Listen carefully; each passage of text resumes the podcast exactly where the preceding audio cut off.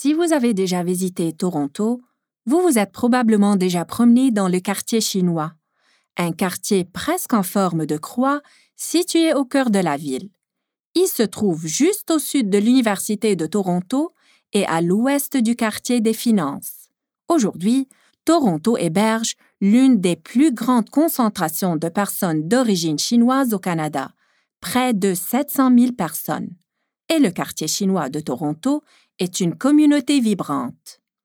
En vous y promenant aujourd'hui, parmi l'agitation des boutiques de fruits et légumes et des restaurants, vous ne pourriez vous douter que vers la fin des années 1960, la ville de Toronto a presque éliminé le quartier chinois. Les politiciens de la ville voulaient vraiment se débarrasser du quartier chinois, car il était vraiment en mauvais état. Voici Arlene Chan. Ils ont dit, eh bien, le quartier chinois est dans une partie délabrée de la ville. Avons-nous vraiment besoin d'un quartier chinois? L'idée même d'un quartier chinois avait une connotation négative. Ils voyaient cela comme un ghetto. Ils n'aimaient pas l'idée qu'il y ait là ce quartier qui occupait de l'espace immobilier de grande valeur.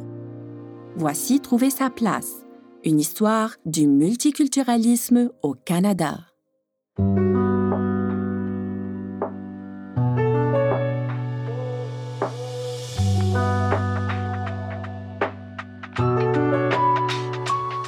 Avant la deuxième moitié du 20e siècle, le quartier chinois original de Toronto était un peu plus au sud-est d'où il se trouve aujourd'hui, dans une partie de la ville connue sous le nom de St. John's Ward.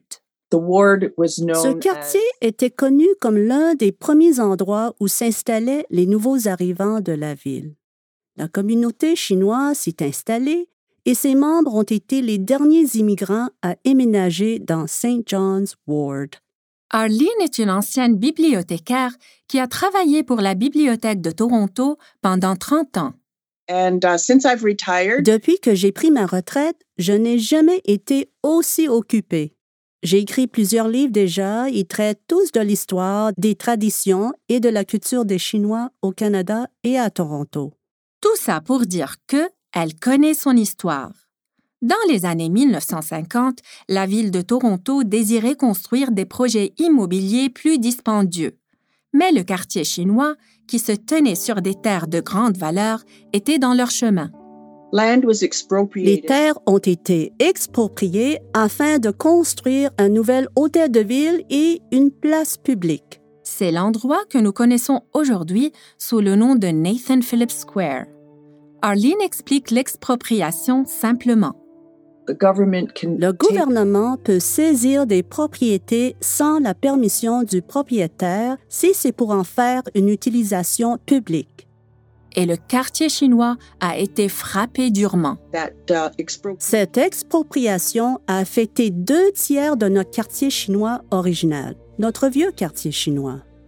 Pour les résidents comme Arlene, St. John's Ward était simplement le vieux quartier chinois mais un sentiment anti-immigrant combiné avec la grande population immigrante du quartier faisait du vieux quartier chinois un endroit considéré comme un bidonville par les fonctionnaires de la ville et d'autres gens qui n'y vivaient pas. Mais nous reviendrons sur le sujet. Pour l'instant, la chose importante à garder en tête est que la ville de Toronto, comme plusieurs villes canadiennes, voulait se débarrasser du vieux pour faire de la place au nouveau. Parfois, cela signifiait détruire des communautés non blanches comme Hogan's Alley à Vancouver ou le quartier chinois dans plusieurs grandes villes. Cela s'effectuait souvent sans consulter les communautés concernées et sans compensation adéquate. Le quartier chinois a été menacé depuis le premier jour. Ils ont commencé avec des morceaux ça et là et avec la rue York, puis les résidents ont été repoussés à cause des nouvelles constructions. Ils sont allés le long de la rue Queen, ils ont été repoussés. Puis ils ont monté la rue Elizabeth. Et c'est alors que l'expropriation a eu lieu. Ça a donc été un défi constant pour la communauté chinoise de devoir toujours se déplacer. Afin de raconter comment nous avons presque perdu le quartier chinois de Toronto, nous devons compter l'histoire d'une femme nommée Jean Lam, la mère d'Arlene. À la naissance, Jean Lam se nommait Toy Jean Wong. Elle est née en 1919 à Nanaimo, en Colombie-Britannique, la sixième de douze enfants. Jean et sa famille étaient chinois, vivant dans un pays qui voulait interdire l'entrée aux immigrants chinois. Si, par chance, des immigrants chinois réussissaient à entrer au Canada, les politiques gouvernementales s'assuraient qu'ils resteraient séparés de la majorité de la société canadienne. Jean a fréquenté une école ségrégée. Elle marchait devant l'école où allaient les enfants blancs. Je ne souhaitais cela qu'une seule fois, de n'être pas née dans la famille de mon père et de ma mère, d'avoir des cheveux blonds. Mais pour ce court moment, j'imaginais qu'il serait bien d'être blonde et de pouvoir fréquenter ces écoles et d'être à l'intérieur du cercle plutôt qu'en marge. Jean est décédée en 2002, mais nous avons la chance d'avoir plusieurs extraits de ses allocutions. Au cours de cet épisode, vous entendrez plusieurs extraits tirés de différents documentaires au sujet de Jean. Cet extrait de Jean est tiré d'un documentaire de 2003 de Gilles Gauvreau intitulé Spirit of the Dragon, qui veut dire l'esprit du dragon. C'est une idée qu'elle a portée avec elle toute sa vie. Pourquoi sommes-nous à l'extérieur du cercle? Je veux être à l'intérieur du cercle. Je crois que c'est quelque chose qui tentait beaucoup le travail qu'elle accomplissait, de vouloir que la communauté chinoise dont elle-même et sa famille soient incluses dans la vie canadienne plus large.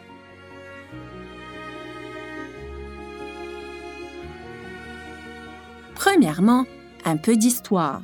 Il y avait plusieurs raisons pour les Chinois de vouloir venir au Canada à la fin du 19e et au début du 20e siècle. De 1850 à 1910, parmi les facteurs d'incitation, il y a eu deux sécheresses, 14 inondations, sept typhons, quatre tremblements de terre, quatre épisodes de peste et cinq famines.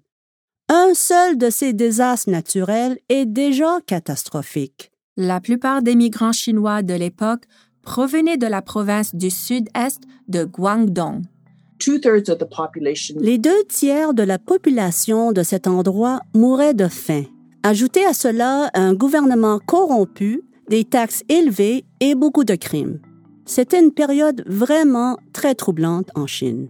À cette époque, le mot se passait dans les villages du sud de la Chine qu'il existait une terre lointaine appelée la montagne dorée, que nous connaissons sous le nom d'Amérique du Nord. C'est à ce moment qu'a débuté une migration massive de Chinois qui quittaient la Chine pour traverser l'océan et se rendre en Colombie-Britannique, qui était à l'époque une colonie. Ils sont partis pour trouver du travail avec l'intention de retourner chez eux par la suite. La première grande vague d'immigration a commencé en 1858 durant la ruée vers l'or de la rivière Fraser, d'où le nom Montagne dorée dans les années 1880. Plus de 15 000 travailleurs chinois étaient venus travailler à la construction du chemin de fer du Canadien Pacifique. Le grand-père de Jean était l'un de ses ouvriers et le père de Jean, Fan Ji Wong, est arrivé en 1899 afin de travailler comme ouvrier sur une ferme, puis comme mineur dans une mine de charbon. Mais le Canada dans lequel est arrivé Fanji Wang, celui dans lequel ont grandi Jean et ses frères et sœurs, n'était pas un endroit accueillant.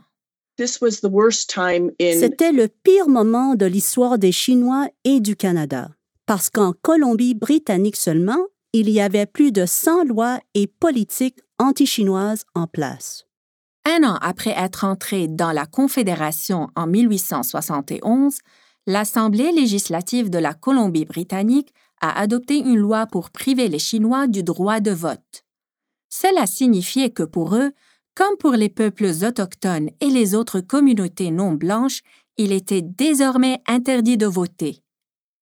Après l'achèvement du chemin de fer du Canadien Pacifique en 1885, le gouvernement canadien n'avait plus davantage à tirer des milliers d'ouvriers chinois qui avaient travaillé dans des conditions dangereuses afin de permettre la naissance du chemin de fer. Plus de 600 d'entre eux sont morts durant sa construction. À l'époque où ma mère grandissait, la discrimination était très présente. C'était l'époque de la taxe d'entrée chinoise, qui a été en vigueur de 1885 à 1923. Afin de décourager l'arrivée de plus de Chinois au pays, le gouvernement a planifié l'implantation d'une taxe d'entrée pour les immigrants chinois. Um, Lorsqu'il est venu en 1899, mon grand-père, le père de ma mère, a dû payer une taxe d'entrée de 50 dollars. Lorsqu'il a pu finalement faire venir ma grand-mère quelques années plus tard, la taxe avait doublé et s'élevait à 100 dollars. Mon père est venu de Chine en 1921. Lorsqu'il est venu, il a payé la taxe de 500 dollars. Pour vous donner une idée, vers la fin des années 1800, un ouvrier chinois gagnait approximativement 300 dollars par année et ne parvenait à épargner que 43 dollars après avoir payé tous ses frais de subsistance. Mais la taxe d'entrée ne fonctionnait pas. Peu importe le prix, plusieurs immigrants chinois ont continué à le payer. L'immigration chinoise au Canada a continué. Le gouvernement canadien a alors décidé de passer à la vitesse suivante en adoptant la loi de l'immigration chinoise de 1923. Aussi connue sous le nom de loi sur l'exclusion des Chinois, elle a fermé la porte à l'immigration chinoise pendant 24 ans. Elle comprenait une poignée d'exceptions comme les diplomates, les étudiants et les marchands chinois. La loi sur l'exclusion des Chinois est entrée en vigueur le jour du Dominion, le 1er juillet 1923. Dès lors, le 1er juillet a été connu dans les communautés chinoises comme le jour de l'humiliation. Entre 1923 et 1947, moins de 50 immigrants chinois ont pu entrer au Canada. Une estimation en compte aussi peu que 15. Plusieurs familles ont été séparées pendant des décennies. Ces hommes allaient retourner en Chine et pendant leur temps là-bas, ils allaient avoir des enfants. Quand ces enfants sont arrivés dans les années 50, après l'abrogation de la loi d'exclusion, ils allaient peut-être rencontrer leur père pour la toute première fois et allaient rencontrer une personne qui leur était inconnue. Ils étaient peut-être des enfants ou peut-être déjà des adolescents au moment de rencontrer leur père pour la première fois. Au cas où la loi sur l'exclusion devait ne pas fonctionner, le gouvernement fédéral et les gouvernements provinciaux avaient d'autres plans de secours. Parmi eux, les lois restrictives afin d'interdire aux Canadiens noirs et chinois de posséder des propriétés jusqu'à tard dans les années 1930. Dans certaines villes, comme Vancouver, le gouvernement a forcé les Chinois à se confiner aux périphéries des villes. Ces politiques étaient accompagnées d'idées racistes envers les communautés chinoises. Bien que le quartier chinois de Vancouver était une communauté florissante durant les années 30, il était perçu historiquement comme un endroit maléfique qui ne devrait être visité que par des personnes soi-disant indécentes. À Toronto, le sentiment était comparable. La discrimination était non seulement imprégnée dans nos politiques, nos politiques gouvernementales, mais elle était aussi dans les médias. Ce n'était pas rare de voir la une d'un journal affichant le premier ministre de la Colombie-Britannique qui tirait la queue de cheval d'un blanchisseur chinois. C'était la norme. Arlene parle d'une illustration d'un journal de 1879. Une partie de la légende dit Le Chinois sauvage en Colombie-Britannique. Elle montre Amor de Cosmos, un politicien de la Colombie-Britannique, forçant un homme chinois avec les cheveux tressés à quitter la Colombie-Britannique parce qu'il refusait d'être assimilé. La vision pour le Canada était celle d'un Canada blanc J'utilise l'expression Canada blanc, mais elle ne vient pas de moi.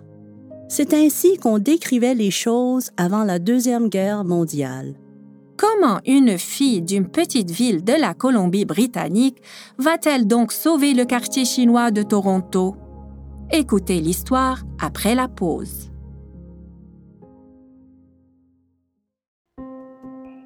Trouver sa place fait partie d'une campagne éducative plus large créée par Historica Canada. Ce projet a été rendu possible en partie grâce au gouvernement du Canada. En plus de la série de balado-diffusion, Historica Canada offre une série vidéo et un guide pédagogique au sujet de l'histoire du multiculturalisme au Canada. Visitez le site historicacanada.ca pour en savoir plus. Lorsqu'a commencé la crise économique, la famille Wang vivait à Vancouver. Le père de Jean gérait un hôtel dans le quartier chinois de la ville. Bien que l'hôtel était rempli de clients, incluant de la famille, personne ne pouvait payer pour les chambres. Jean, alors une enfant studieuse de 12 ans, a dû lâcher l'école pour aider la famille afin que ses frères puissent continuer d'étudier.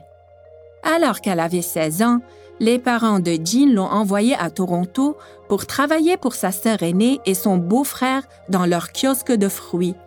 En deux ans, Jean s'était avérée être toute une entrepreneuse. Alors, elle a emprunté 200 dollars et a ouvert son propre magasin de fruits près des rues Bathurst et Saint-Clair. En très peu de temps, ma mère gagnait assez d'argent pour commencer à faire venir sa famille de Vancouver. Lorsque Jean et sa famille ont déménagé à Toronto dans les années 1930, la communauté chinoise était beaucoup plus petite que celle de Vancouver. Je me souviens être arrivé à Toronto, être débarqué à la station Union et avoir regardé le quartier chinois, qui à l'époque était là, sur la rue Elizabeth. Wow!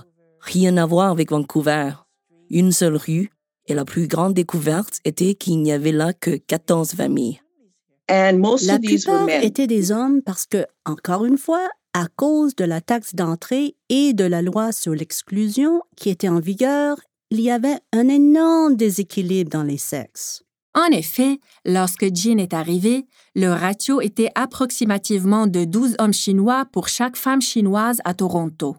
Mais avec l'aide de la grand-mère Darlene, Ma. et d'un intermédiaire, Jean Wang a rencontré Doyle Lum, Lorsque ma mère l'a rencontré, elle s'est dit Wow! Parce qu'il s'habillait comme l'un de ces vedettes d'Hollywood. Il portait des guêtres, des accessoires luxueux en lin ou en toile qui couvraient le dessus des souliers. Un chapeau très chic avec son habit. Il était vraiment, vraiment beau. Le comportement très tranquille de Doyle n'inquiétait pas la mère de Jean, qui disait à la blague que Jean parlait assez pour les deux. J'ai toujours taquiné mon père. Je disais, papa, réalises-tu? Tu as eu beaucoup de chance de finir avec maman? Le père Darlene répondait. Eh bien, il n'y avait pas beaucoup de choix à l'époque. Jean voulait se marier à l'église presbytérienne Knox.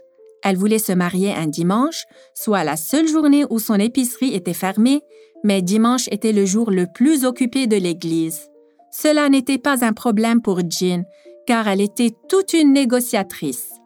Un dimanche de 1939, Jean Bessie Wang, dans une robe qu'elle avait elle-même dessinée, a marié Doyle Lum.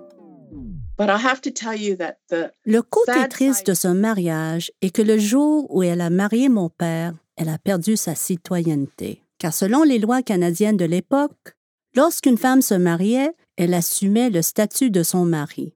Et parce que mon père était né en Chine, son statut était étranger.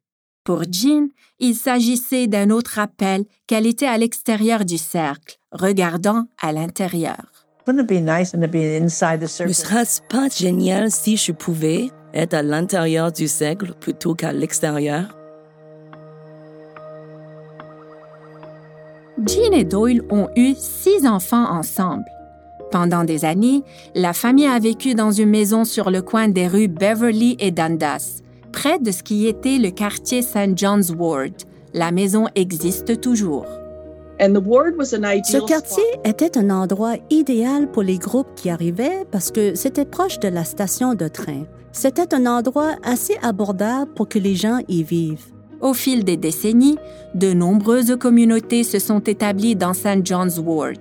Les Noirs fuyant l'esclavage en quête de liberté, les réfugiés irlandais fuyant la famine de la pomme de terre, des Juifs fuyant l'Europe de l'Est, des travailleurs saisonniers italiens, et la liste continue. Dans les années 1920, la communauté chinoise s'installait dans le quartier ils ont ouvert leur propre commerce qui était généralement limité aux restaurants, aux cafés et aux buanderies. Non pas parce que c'était ce qu'ils voulaient, mais parce que c'était en gros tout ce qui restait pour qu'ils puissent investir leur argent. À l'époque, ces emplois étaient considérés comme un travail réservé aux femmes. Mais en raison de la grande proportion d'hommes dans le quartier chinois de Toronto et des politiques racistes limitant les endroits où ces hommes pouvaient travailler, ils étaient forcés de travailler dans des domaines comme la blanchisserie parce que Personne ne voulait vraiment faire ce genre de travail parce que c'était un travail extrêmement difficile avec de très longues heures. Il y a eu des manifestations vers la fin du 19e siècle contre ce que le président du Congrès du travail du Canada appelait le fléau de l'immigration chinoise. En 1914, l'amendement pour modifier la loi ontarienne sur les usines, les commerces et les édifices commerciaux interdit aux entreprises chinoises d'engager des femmes blanches pour travailler dans des usines, des restaurants ou des blanchisseries. Finalement, Jean et Doyle ont réussi à vendre leur magasin de fruits dans le quartier Jonction et ont ouvert un commerce dans le vieux quartier chinois. Ils ont ouvert un restaurant, le Quang Chao Chop Suey House en 1959. Le Quang Chao était situé au 126 rue Élisabeth et quand vous arriviez à l'entrée, vous montiez quelques marches pour ouvrir la porte et deviez alors monter plusieurs autres marches pour arriver au deuxième étage. La salle à manger était divisée en deux sections. L'endroit devait pouvoir accueillir, si je me souviens bien, près de 200 personnes. Le restaurant cantonné était un endroit très populaire de la ville, avec des clients qui attendaient parfois jusqu'à une heure et demie pour pouvoir y manger. L'étoile faite au pinceau chinois, les photos de visiteurs célèbres comme l'actrice Lauren Bacall décoraient les murs. Les politiciens fréquentaient aussi le restaurant, comme le maire de Toronto David Crombie et le premier ministre Pierre Elliott Trudeau. C'est drôle parce que comme plusieurs personnes célèbres fréquentaient le restaurant Quan Chao et qu'à l'époque j'étais une grande admiratrice de Robert Redford, j'avais dit à mon père Papa, si Robert Redford vient au Quan Chao, même s'il est 2 heures du matin, je veux que tu m'appelles et j'arriverai immédiatement. Et il a dit OK, OK. Puis il a ajouté Mais qui est Robert Redford Bon, les clients venaient au Quang Chao à cause de la nourriture, mais ils y restaient à cause de Jean. L'auteur canadien Pierre Burton l'a une fois décrite comme étant si pétillante, vive et gracieuse. Elle était toutes ces choses. Elle a commencé à offrir des démonstrations de cuisine chinoise dans les grands magasins et dans les musées. La cuisine chinoise, je crois, a été une partie très très importante dans l'acceptation de la culture chinoise les gens se sont mis à découvrir la culture chinoise. Puis, il y a eu les apparitions à la télévision et à la radio. Plusieurs personnes n'avaient jamais vu une personne chinoise parler auparavant. Puis, elles se mettaient à parler dans un anglais parfait. Et cela changeait complètement la donne pour beaucoup de gens. Elle était invitée à une émission de télévision et discutait vous savez de ce que mangent les Chinois au déjeuner en Chine? Et elle a dit, Eh bien, je ne sais pas ce que mangent les gens en Chine au déjeuner, mais moi, au déjeuner, je mange du bacon et des œufs. Cela vous démontre une fois de plus que nous sommes tous similaires, non? Nous ne sommes pas si différents.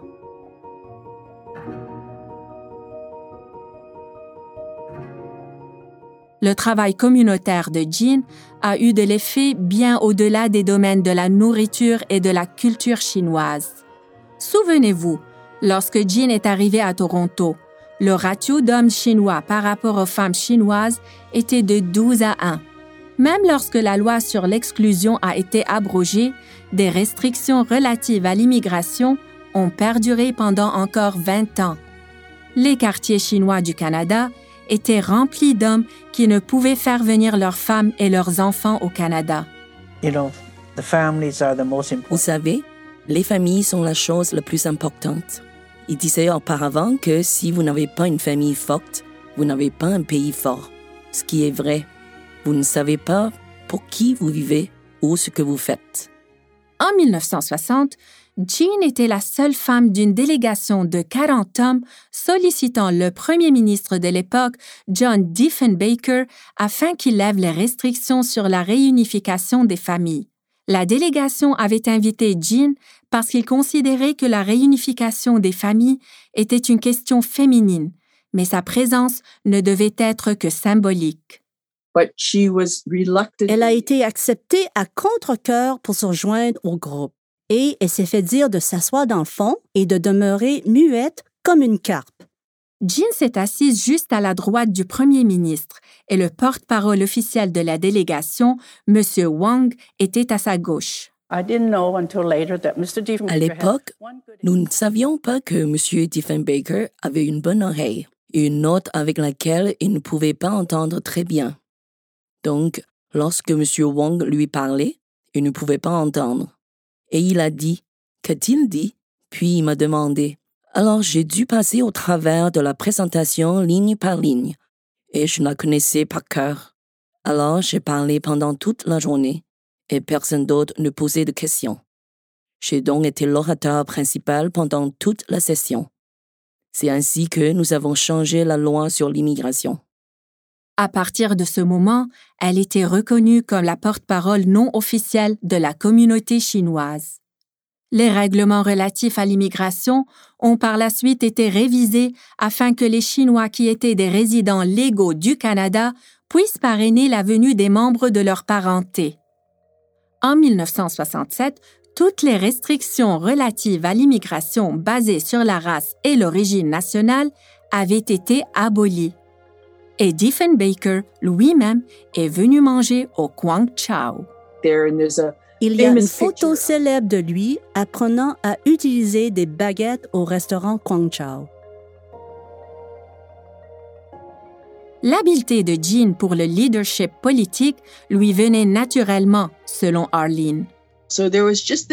Elle avait ce sens inné de ce qui était bon ou mauvais et de ce pourquoi elle devrait se battre et comment elle devrait le faire. Ce sens du devoir civique a été inculqué en Jean par son père. Jean et lui ont seulement obtenu le droit de voter en 1947 lorsque les nouvelles lois de citoyenneté les reconnaissaient comme des Canadiens. Jean, née au Canada, a regagné la citoyenneté canadienne qui lui avait été enlevée lorsqu'elle avait marié Doyle. Fan Ji Wang est décédé trois ans plus tard, en 1950, mais il a pu voter dans deux élections avant de mourir. Puis il m'a dit, ceci est vraiment important. Nous avons entendu très très longtemps pour ceci et ce vote est très important pour nous.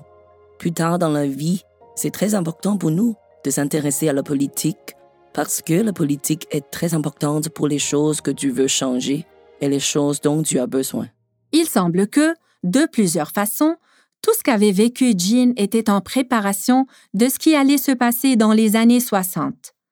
Revenons à la disparition apparemment imminente du vieux quartier chinois de Toronto. Souvenez-vous, les préjugés au Canada, particulièrement à la fin du 19e et au début du 20e siècle, forçaient les Chinois partout au pays à vivre dans des enclaves ou des quartiers qui sont appelés quartiers chinois. Alors que les villes ont grandi, ces quartiers sont typiquement devenus des biens immobiliers de grande valeur. Dans le cas de Toronto, c'était vrai pour deux tiers de notre quartier chinois original, notre vieux quartier chinois. Lorsque la ville en a voulu plus, la communauté chinoise a riposté. Ma mère a donc rassemblé un groupe de personnes de la communauté chinoise et a formé le groupe Save Chinatown pour se battre et dire que nous devons sauver ce qu'il reste du quartier chinois. Le quartier chinois est si important pour notre communauté. C'est un endroit de rencontre. C'est là où nous pouvons célébrer notre culture là où se tiennent nos festivals. Nous devons avoir un quartier chinois, et pas seulement pour les Chinois, mais aussi pour la ville de Toronto. Avec le soutien de la communauté et des politiciens de la ville comme le maire David Crombie, des lois ont été mises en place pour limiter la hauteur des nouveaux bâtiments à quatre étages. Cela signifiait que la construction de gratte-ciel au centre-ville, incluant dans le quartier chinois, était mise sur la glace jusqu'à ce que la ville soit munie d'un processus de planification approprié. David Crombie, David Crombie voulait imposer un moratoire afin de dire nous devons arrêter, nous devons repenser à tout cela, nous devons communiquer avec la communauté. Nous devons considérer le fait que ce sont des quartiers, que des bâtiments historiques se trouvent ici. Cette limite de 45 pieds est donc vraiment ce qui a mis fin à plus d'expropriation de terres du quartier chinois. Jean était alors connue comme la mairesse non officielle du quartier chinois et a même voyagé à Calgary et Vancouver afin d'aider à sauver d'autres quartiers chinois de la destruction. Nous vivons dans une ville composée de quartiers, une ville composée de diverses communautés. Je crois que si nous avions perdu le quartier chinois, nous aurions perdu quelque chose qui contribue à faire de Toronto la ville exceptionnelle qu'elle est aujourd'hui. Jean est décédée en 2002. Elle avait 83 ans.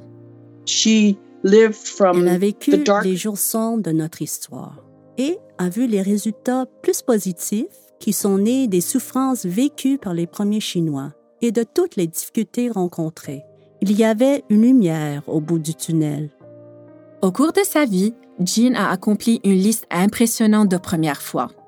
Elle a été la première restauratrice chinoise et la première femme à recevoir le prix Front Deck pour ses réalisations exceptionnelles dans l'industrie de la restauration de Toronto, ainsi que la première femme chinoise à siéger à plusieurs conseils des gouverneurs.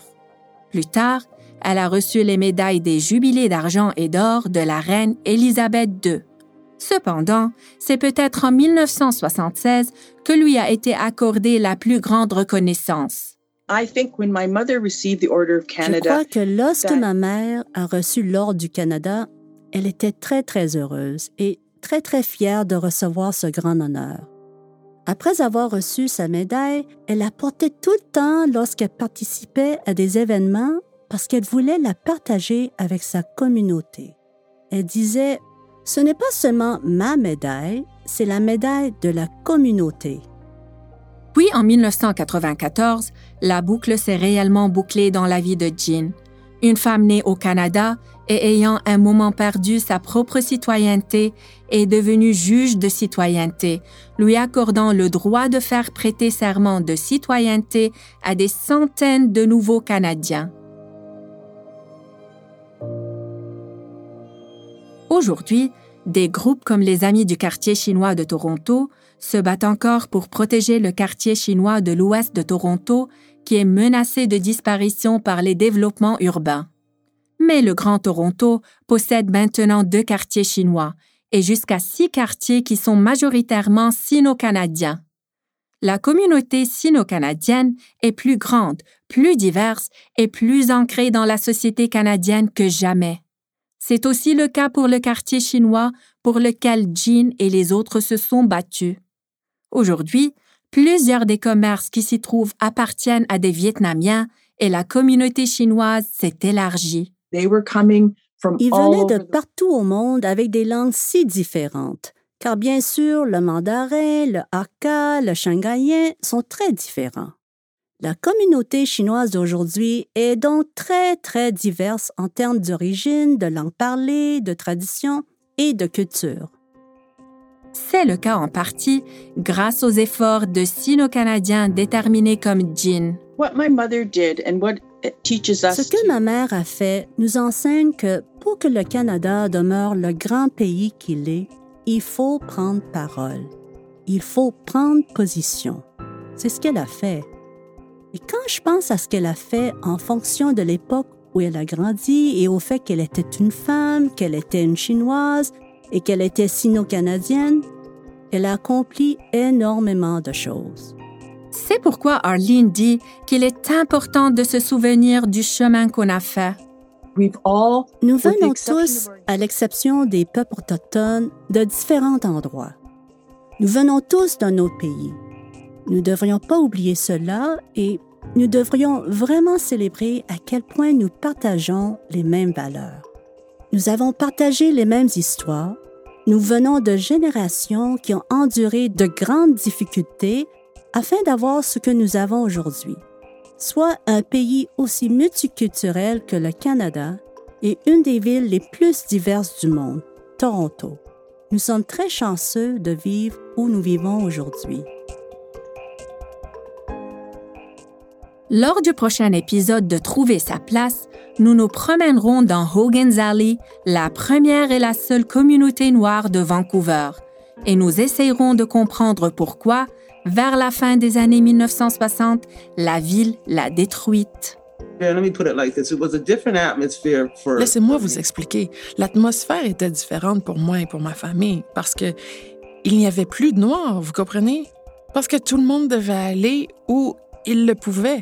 Et donc, ça a changé l'atmosphère. Vous ne pouvez pas détruire quelque chose et ensuite penser que vous allez y retourner et que tout ira bien. Je veux dire, quand c'est perdu, c'est perdu.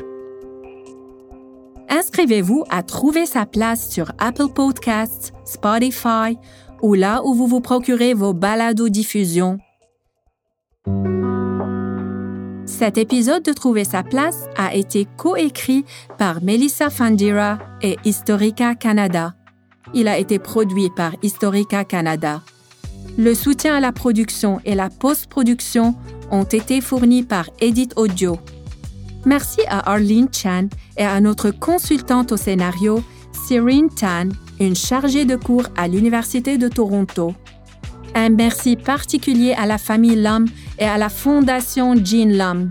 Les extraits de Jean Lam tirés du documentaire Spirit of the Dragon de 2003 par Gil Gavreau ont été fournis par Third World Newsreel. Vérification des faits par Nicole Schmidt. Ce projet a été rendu possible en partie grâce au gouvernement du Canada. Merci d'avoir écouté.